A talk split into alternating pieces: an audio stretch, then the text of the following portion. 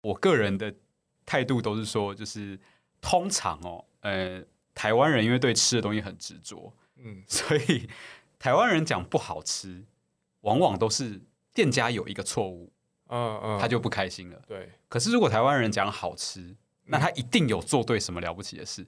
所以，我我我都会觉得说，呃，在吃的这方面上，我在网络上看到的负评，我都会当做没看到；但正评，我会很认真看待。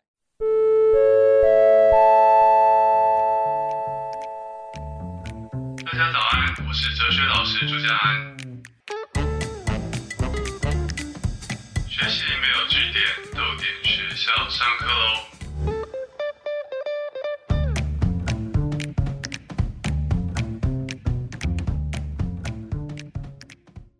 大家好，欢迎来到豆点学校，我是主持人朱家安。学习没有据点，欢迎加入我们的行列。这一季的主题是带安安看真实社会，这谁想的啊？好事情是这样子的，我自从哲学系毕业之后呢，几乎我每天都待在家看书跟打电动。豆点学校校长陈夏明跟我说：“朱家安，你这样下去不行。”所以。好在他也没有强迫我出门，但他决定找一些各行各业的朋友来帮我补充一下真实社会的经验。是有多讨厌出门？对，真的是，哎，好，今天导游大家已经听到他的声音了，就是哥哥朱佑勋，带我看看真实的社会。我们先请朱佑勋跟大家大家打个招呼。嗨，大家好，我是朱佑勋，今天很高兴来到豆点学校。Hello，佑勋。嗨，佑勋最近参加拳击比赛。哎，对，严格说起来是踢拳比赛，因为有脚。哦，踢拳比赛，哦，还有这样子分。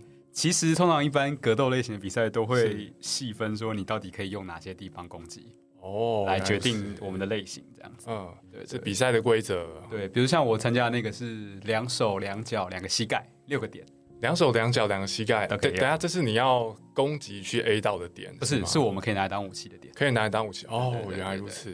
然后有的会再加两只手肘。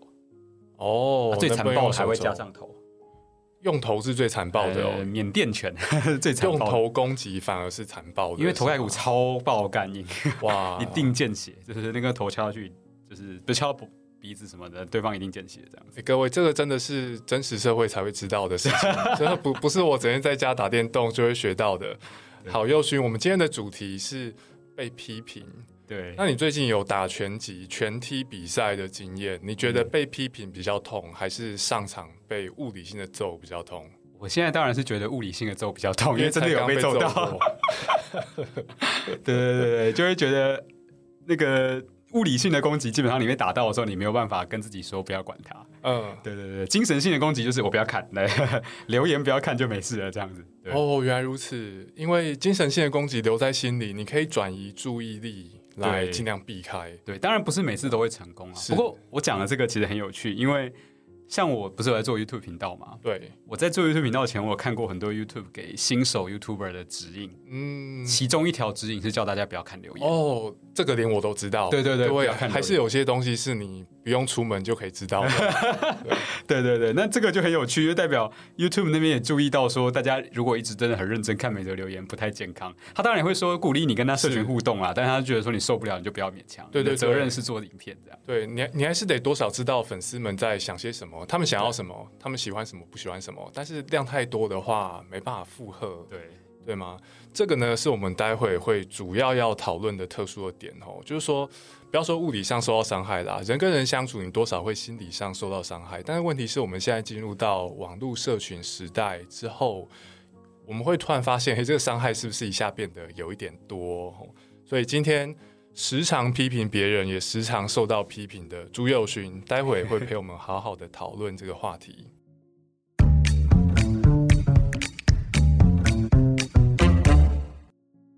朱佑勋，我今天才看到你的贴文，哎呦，对，然后你的贴文是 在呛，对，在呛某个，你没有讲出他的名字，但是你有引用他的说法，就一句话，那个人讲的一句话是朱佑勋的文章，我看了会吐血。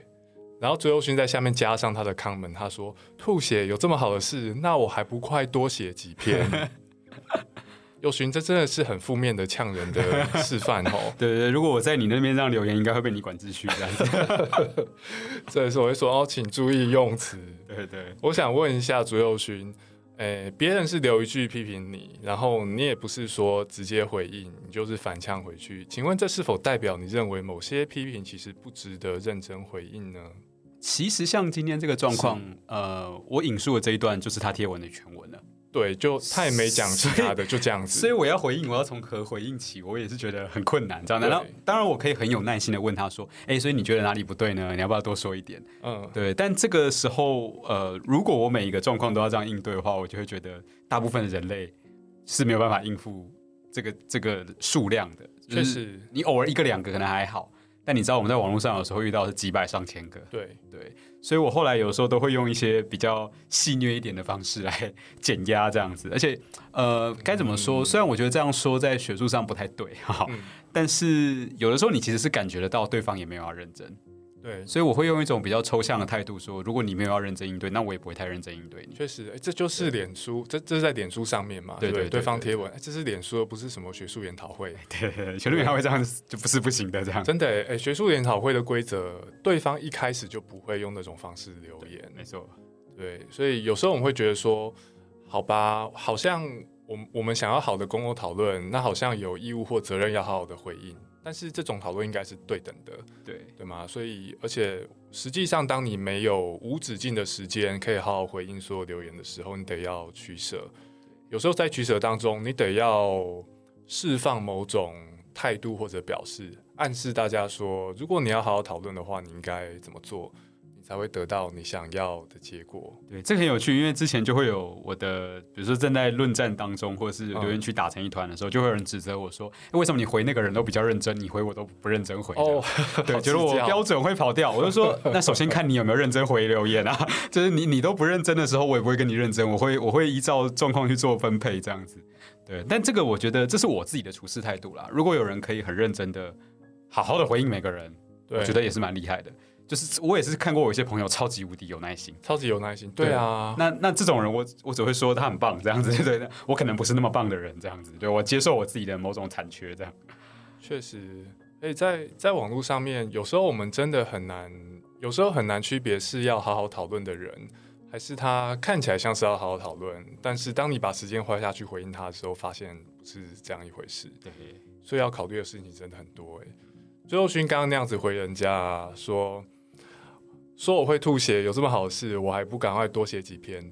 如果朱佑勋是个店家的话，别人就给你一星了，对吗？在 Google 评论上面，没错。你平常会看 Google 地图上的评论？会，我找吃的时候都蛮常找。其实我的 Google 地图打开，全部都是食物的标记。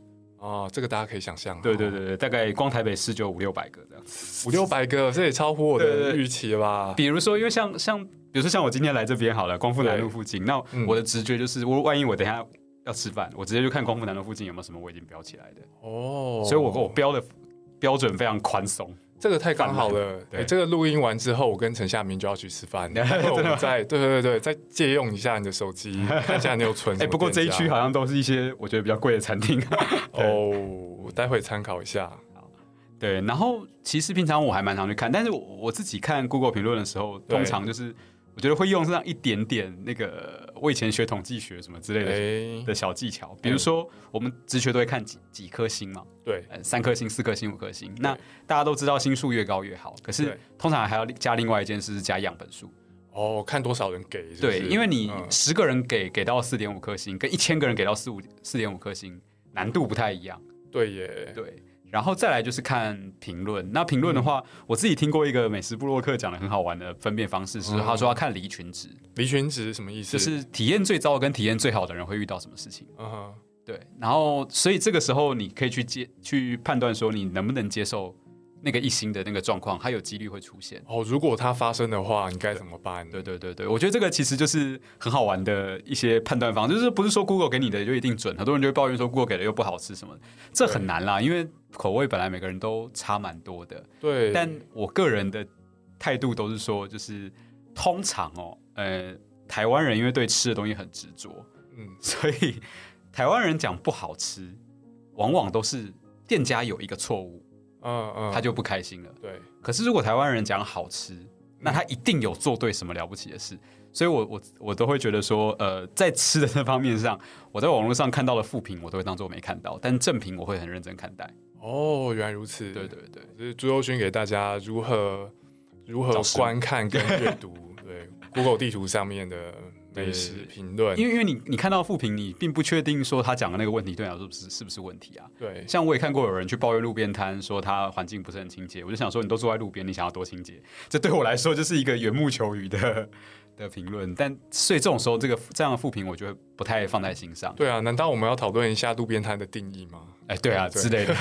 怎样才算路边摊？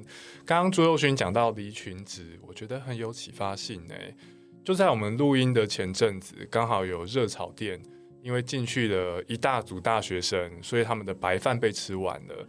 那那一组大学生非常的不爽，他想说：你们热炒店就是在菜单上面摆明的说白饭是吃到饱，那怎么可以让我们吃完又不续饭？我可以觉得他们的抱怨还蛮合理的，因为毕竟他们是没有吃饱。但是对于我来说，我只是一个中年人，我不是二十几个大学生，他们会碰到的情况，对我来说其实跟离群值是非常相似的。嗯对，就是白饭没吃饱，当然很糟。但是如果你不是二十几个大学生一起去，不太可能会碰到这样子的事情。对，然后我走进去也会觉得啊，反正我现在也没有热量扣打吃那么多了。对，就不是说你的意见没有道理，但对我来说参考，我要我要想一下我的需求，这样子。对，你还很年轻，身体很好，所以碳水化合物是可以摄取的。所以我们已经不能再做这种事情了。没错。对朱佑勋看了很多 Google 评价来选自己要吃什么，但是朱佑勋自己会给 Google 评价吗？哎，我几乎没有给过。几乎没有给，那你会觉得你在搭便车吗？诶，我觉得其实为什么你可以没有贡献？虽然说最后训也是在点数上面推荐很多好吃的，对对对对对，我我的推荐比较会是在其他地方。对对，因为 Google 主其实主要是界面问题。老实说，嗯我的手机界面使用没有到非常熟练，我到现在都还不是很清楚。我每次到底怎么成功的按那个 Google 评价 这件事情，老实说是因为一些哦很愚蠢的原因这样子。然后我在吃饭的时候，我就觉得我要专心吃东西，我不想要去管这些微博。哎，嗯，对对对，而且有的时候会，呃，该怎么说？有的时候店家也会有一些相相关配套的行销活动嘛，什么你给我五星，我送你一盘虾子什么的。哦，你会参加这个吗？我几乎都不参加。嗯，然后也不是因为我不贪小便宜，纯粹就是因为我觉得客服那个界界面的静摩擦力对我来说太大了。哦，原来如此，就是界面用起来太不习惯了。对你不想要出门，但我宁我我我的障碍可能是我不想要习惯性界面，所以我宁可觉得哎好吃，我就在脸书上我就放个照片介绍一下这样因。为那个是你方便的方式。对，那是我熟悉的界面。对啊，毕竟如如果我开脸书，我连五星我有没有成功发出去，我都不太确定。那我要参加店家活动，我真的不太敢参加。对对，就有点尴尬感这样子。对啊，说我拿画面给店家看，然后他还要教我说，哎、呃，没有没有，你那个五星，对啊，教我怎么样把那五星给送出去。对，在手机上面的 Google 评价之外，台湾人另外一种会谈的美食评价就是米其林嘛，啊国外来的，没错星级。最后巡回参考吗？我觉得米其林的参考价值蛮高的。嗯，对，当然我不是每次都吃得起，大部分我可能都没有吃过。但他们有时候也会有比较低的层级，比如说餐盘，那个不是给星星的，那个纯粹推荐的。有时候还会有小吃类。其实我觉得状况是这样哦，就是很多人都会讲说什么啊，那个这是外国人不知道真的好吃的是哪一家、对啊，很。多这种抱怨呢、没错就外国人去过我家巷口那一家嘛，这种感觉。首先呢，就是我觉得如果外国人知道的比你还多，是你要检讨吧。哦，这蛮有道理的。对，就这个这个你你怎么会觉得这是一件就是很值得大书特书的事情？他就外国人，不管你期待什么？对对对，那那比较有建设性的方案，可能应该是说，哎，那我来推荐另外几家，可是这些人又会跟你讲说，我不想告诉你。嗯，对，那可是哦，这真的耶。对这种东西，其实呃，我有很多其他网络机制去做到。但还有另外一个东西，就是说，我觉得大家都要意识到一件事，就是不同的评鉴或比赛或者是评论，它都有前提。嗯比如说米其林的星星，它一定是给一个完整的餐厅，嗯所以它的服务项目是很很，就是它的评鉴项目非常复杂，食物可能这个摆盘、基本的装潢、甚至包含酒水哦，。每项他他都要看。对，那你今天比如说我、嗯我我巷口的一间餐厅，哦，某一道菜做的超级厉害，可能真的很厉害，你搞不好在米其林的评审区，他也会觉得很厉害。可是问题是，其他项目可能他的分数很低啊，嗯那，他加起来就没有这个分数，所以你可能会觉得说单项呃部分他赢了，你的巷口的餐厅赢了，可是没办法，人家就是比加总或者是比某个参数的这样子。这蛮有道理的欸。最后勋刚才讲到说，当台湾人觉得某个餐厅很棒的时候，那一定是有亮点。对，但是如果你要在米其林拿到高分，你一个、两个、三个亮点可能都还是不够，你可能会在其他品相空白处落掉，就嗯掉下来。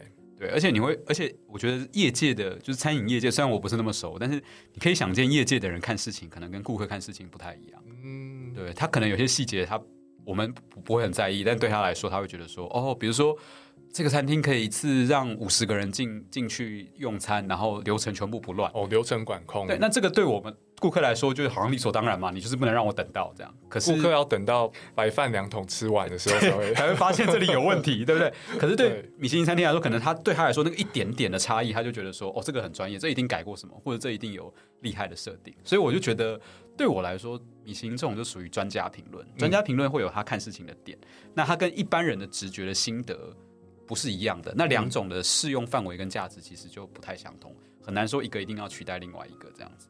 原来如此，我觉得像是那个出餐流程管控蛮有启发性的。对于我一般人来说，出餐流程管控做得好的餐厅，当他做得好的时候，我不会因此替他加分，一点感觉都没有我感受就是，嗯，没问题啊，也没亮，不会因此有亮点。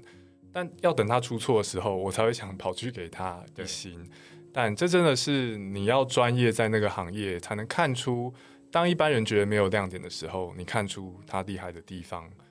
我们休息一下，喝口水，待会再回来继续聊。九月九号到十号，在台北西门町电影公园独自街头市集，带给你最丰富文青的体验。超过四十个摊位，结合电影放映会、图书、文创商品，早上十一点就可以开始逛。线上还能抽印八九豪华影城电影票、Reimu 彩色阅读器等多项好礼，还有免费的冰淇淋大放送。九月九号、十号这个周末，记得来西门町电影公园逛逛市集喽！详情请搜寻脸书独立出版联盟粉专，我们到时见。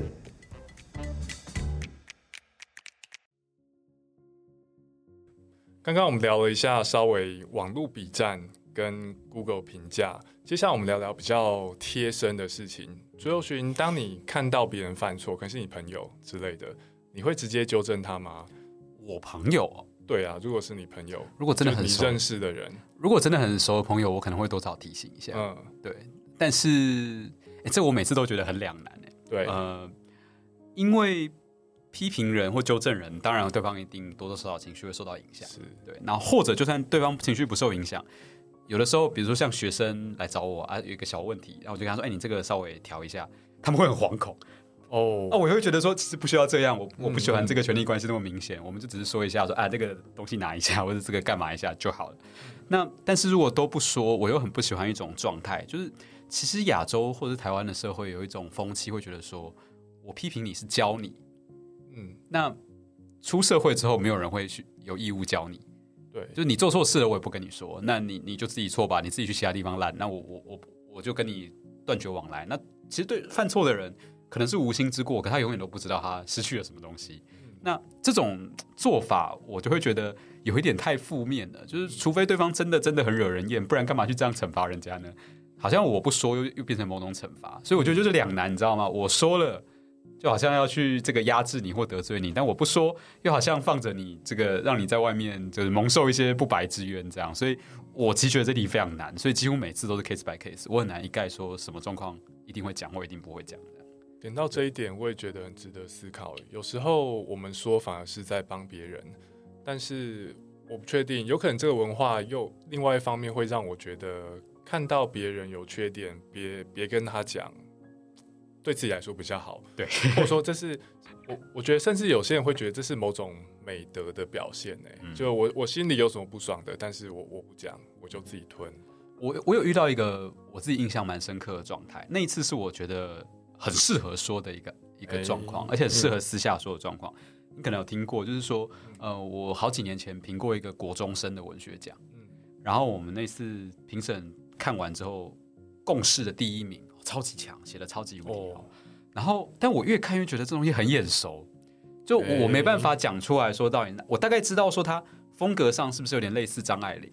嗯，那可能他就是热爱张爱玲嘛，他就模仿张爱玲，那也很好，他模仿的很像啊，非常漂亮。那我就在想说，到底这个，我就觉得有点可疑，所以我等到我回到家之后，我们已经评完了，确定他是第一名。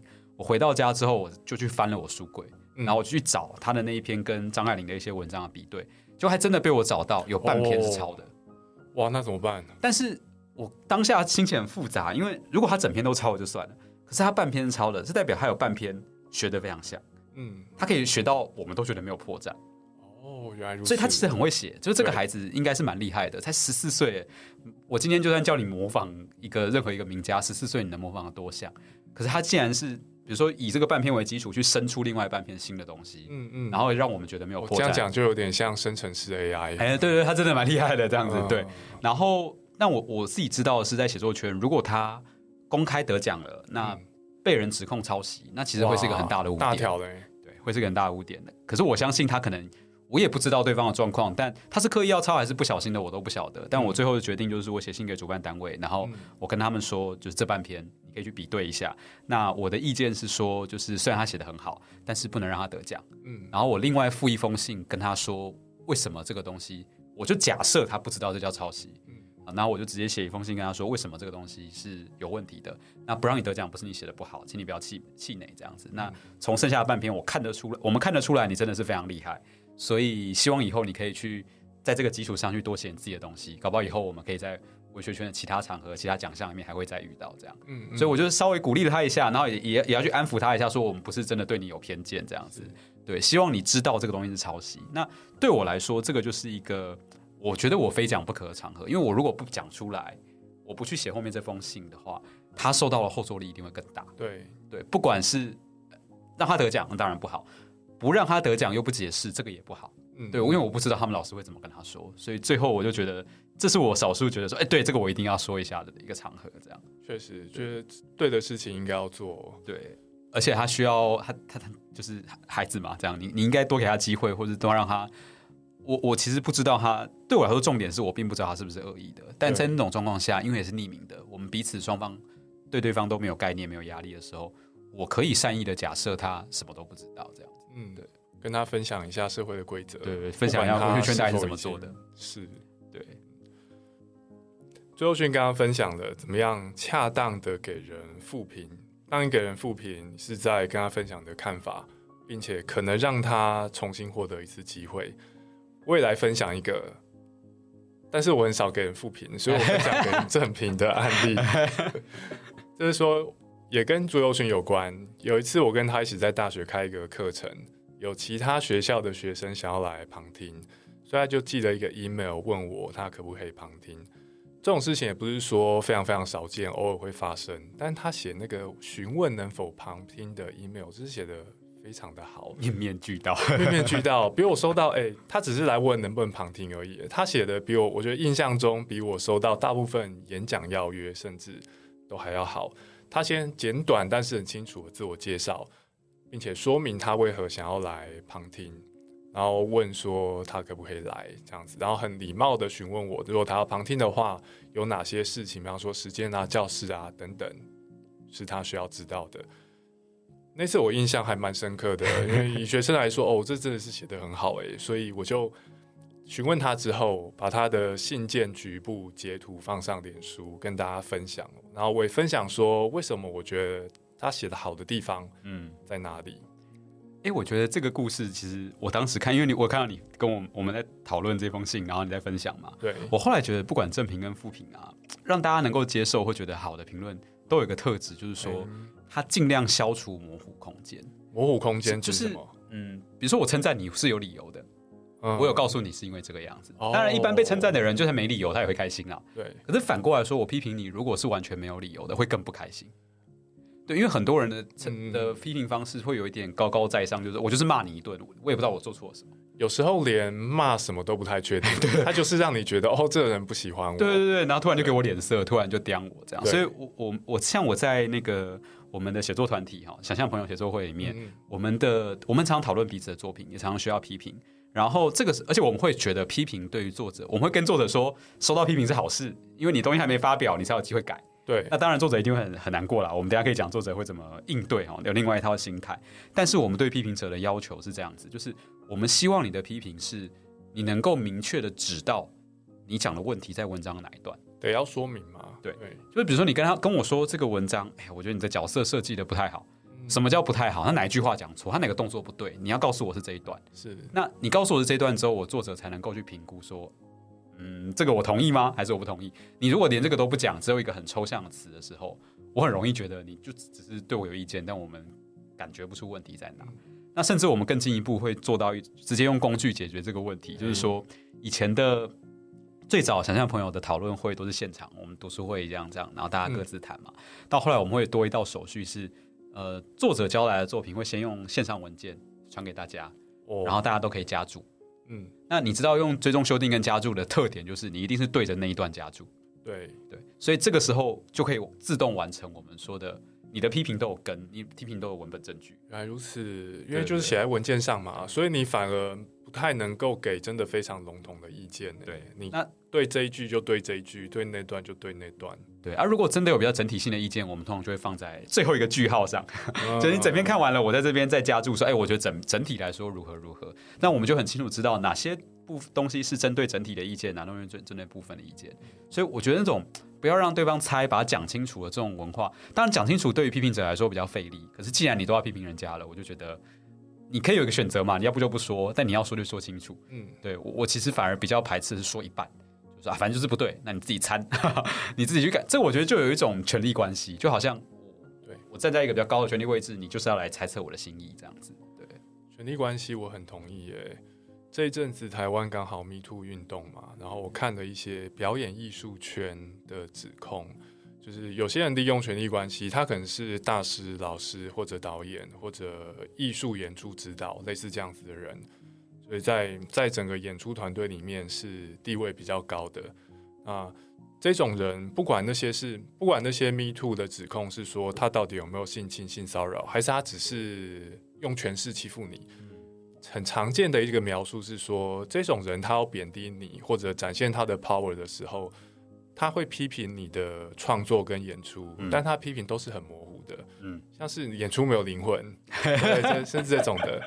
所以我觉得模糊的指控跟权力关系这两个东西真的是很常同时出现的。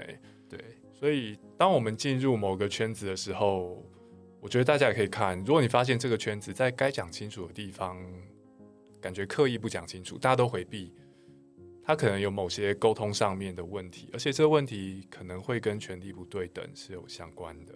对，而且我觉得微妙的地方在于说，呃，有的人他不是真的跟你。真的权力关系位置比你强，嗯，但是当他这么说的时候，他就能好像暂时站在一个比较高的位置上，嗯，这是这是他的某种满足感的方式。像刚刚前面讲，对啊，那留言就留一句说，我看卓伟勋文章会看到吐血，他也不说哪里吐血，但是总之他站在一个能对我吐血的位置，就这他的满足感就来自于说他可以说这个他看不起或者他不屑，OK，我也可以理解，这会得到某种情绪上的满足啦。不过这样的批评，当然如果你这样的批评会被别人。但让别人感感到不开心，也还蛮合理的嘛。因为对方也会感觉到说，你不是真的只是要告诉我一件事，你也同时是要展示你好像有些地方比我优越。那平白无故为什么我要被你贬低呢？嗯，对，这个我觉得也是现代网络讨论常出现的情况。哎，假设像刚刚说，假设这是在一个研讨会，这种事情不要说可以完全防堵啦，它是比较不会发生。在研讨会里面，你偶尔也会看到那种讲话感觉头头是道，但是你听完两三轮，你发现不对，这个人完全都不懂，也是会有这种情况。但是在网络上面，这种人会更容易可以伪装自己，或者表现出某种姿态，因为你调整一些文字，就可以让你的发言感觉很有自信嘛。啊，我们人类人类的惯性是会去看别人的发言是否有自信，因为。我觉得人类都是预设上面会信任别人啊。当一个人讲话很有自信，那你会预设哦，这个人可能真的比我懂。我自己还蛮常这样子的。然后回个两三轮才发现哦，没有，他 他只是习惯这样讲话，会有这样子的情况。对，有时候腔调会很大程度影响你决定的。对我们以前训练那个学学员去演讲啊，讲者的时候，第一件事都是说，你只要有查过资料的东西，不要怕。你怕，读者都会听到。对你只要不怕听众都会相信你这样子。嗯那你你你的责任就是确保你的内容都是正确的就好了。这样，嗯，要说别人的不是，真的很不容易，除非你是在脸书上面说。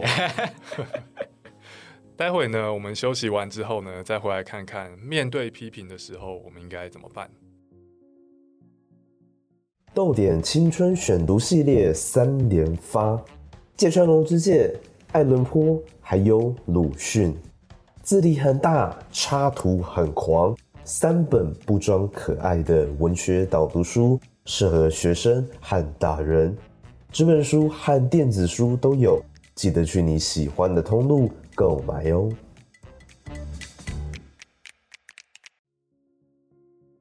讲面对批评，我现在讲我自己好了。好啊，我觉得我还蛮怕受到批评的，这个是从我可能十年前写布洛格的时候就开始了。我发现自己有个惯性，是我很容易把批评看得很重。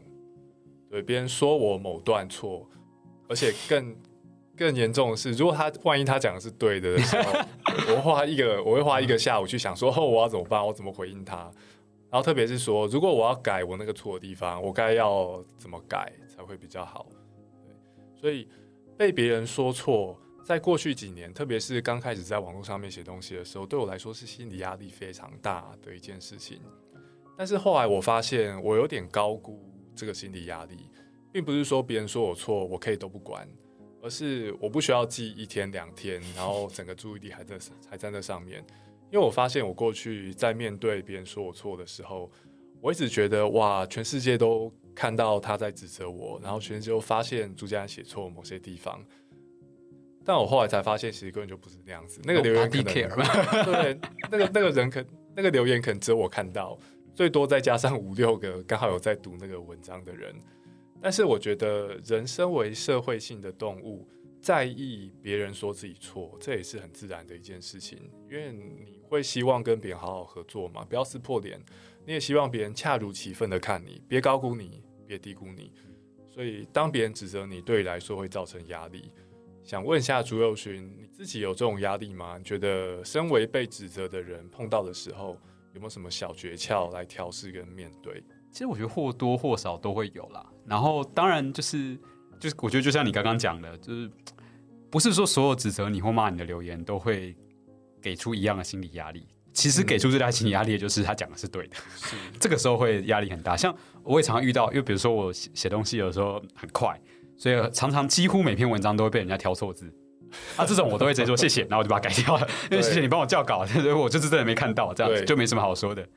对，但是如果真的有某些资料引用错误啊，像我我讲一个经验，哦呃，多年前我有写一个，哎，不是多年前，好像就是去年而已嘛，反正就是最近最近的一阵子的事情，我有写一则贴文，关于台湾曾经发生过一个历史事件，叫侵法战争，就是法国人攻打台湾，基隆啊这边的。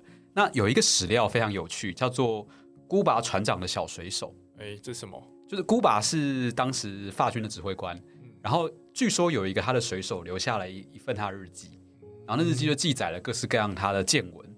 嗯那他有翻成中文，而且还是台湾的学术单位翻的，中研院有一个老师去做教助。对，然后这个这个过，所以这个水手的观点就被视为某一种，你不是从官方档案看，你从比较低阶层的人看，你会觉得说，哎，好像他看到一些特别的事情，他会告诉你当时发军的气氛啊这些氛围。所以我在文章里面就引用了这一段，然后我引用完了之后，就有一个非常好心的做这个方面的学者就传讯息来跟我说，呃，其实，在比较新的研究里面认为这个东西不是史料。哎，这个应该是法国当时的某一个刊物，他为了抢快，类似一周刊或者是哦这样的刊，他为了抢快，所以他找了一个写手去拼凑这些资料之后，自己虚构的一个角色。就是小小报虚构出来的报道，对对对猎奇式的那。当然他有做一点功课，所以大事件没有错，可是有些破绽其实是有问题的。那总之假，对，那总之没有这个小水手存在，所以我们不能把它当史料，我们可以做一个参考。嗯当时法国人这样看的。然后我当时就很惊慌，想说啊，我我我的那篇文章有大概三分之一的内容是靠这个史料支撑的。哦，因为篇幅真的有点多。对，而且你知道讲历史又是史料这样，那最后当然就是我想办法把这个文章相关的部分都都斩掉，都想办法修掉，去缩减内容。那个花了一点时间修，那个修可能比写还累。但是对我来说，这种状况就真的会很慌。我当下听到的时候，我还记得我在外面演讲，哦，我看到这个讯息的时候，我心中一凉。我的想法就是说，看我要赶快修，可是我要在两个小时才会演讲完，我回到家还在修，我就觉得这多出来的四五个小时度日如年，你知道？但其实大家还好，就是大部分时候你最多最多就在网络上留一下说，哎，拍姐这个文章内容有点问题，大家先先不要分享或怎么样，对，或者我先关一下权限就结束了。但你心理压力就会觉得非常大，特别是这种真的很专业、很准确的意见的时候，对对对啊。那那我觉得另外一种比较我自己会遇到的批评，或者是。我觉得比较好的化解方式是那种文学或美学上的批评，嗯，就是说你写的好不好，他喜不喜欢你的作品，这个无关对错。刚刚那个史料那个有对错，对对。那这种时候，我我自己我们写作会里面有一种呃特别的应对方式，就是说我们会建立一个心理的屏障，好像假设我们刚刚讲的这种讨论会。我我写了一篇一篇小说，然后交给十个人看，那这十个人可能会给我一些批评，可能我给我一些称赞。那我们给自己建立的心理建设就是说，你要把它当做你在做第一波市场调查。哦，你不是在听一群人来指教你，这他们讲的不见得是真理。那首先第一件事你要知道，他们讲的不一定是真理，因为搞不好其他读者不是这样想。是。那所以这个你可以不用太紧张，但是你也要认真看待。你认真看待的程度是，你要知道说，原来朱家安这样爱打法环的人，他喜欢这样的作品。嗯，哦，原来这个夏明这样子喜欢，平常喜欢读，呃，可能读了很多英美小说的人，他是他是这样读这个作品的。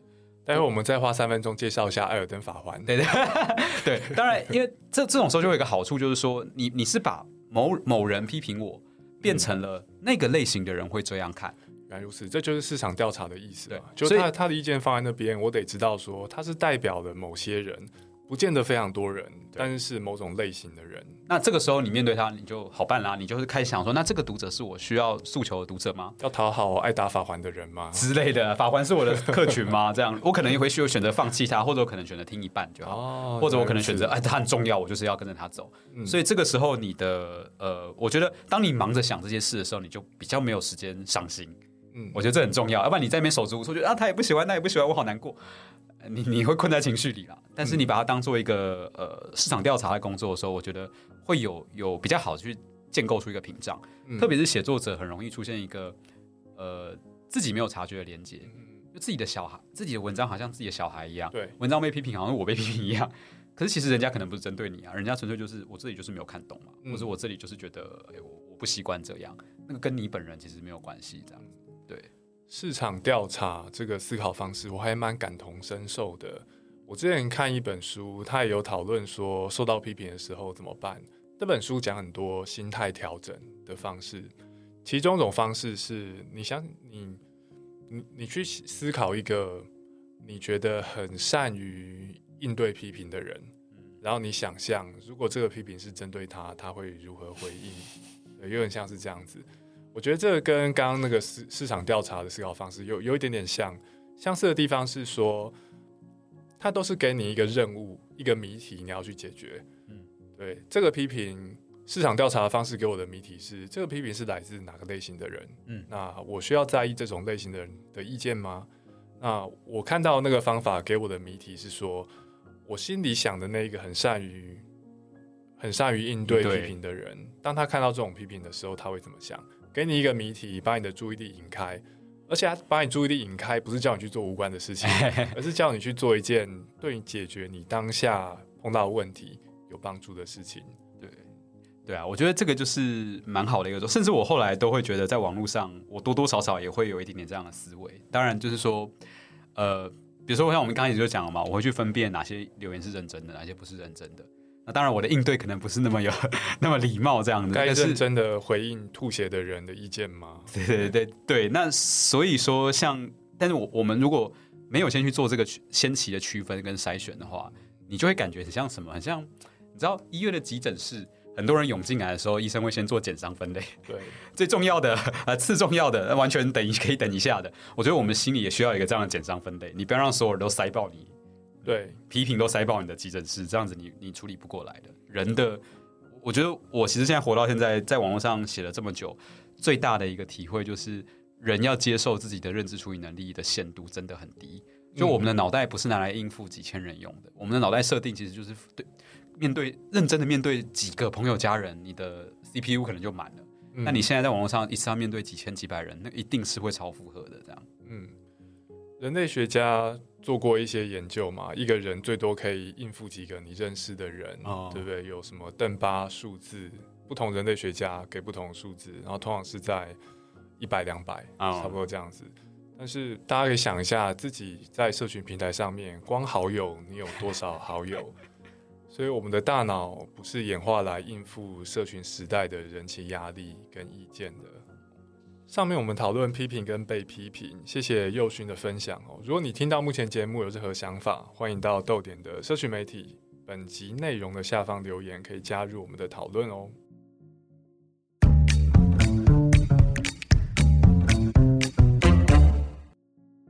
今天豆点学校的主题是如何面对批评指教哦。刚刚我们讨论了很多面对批评的心法，有时候你得要搞清楚那些批评的内容到底是在讲什么。他是在纯粹表达喜欢不喜欢吗？还是他有讲出你犯错或者可以改进之处？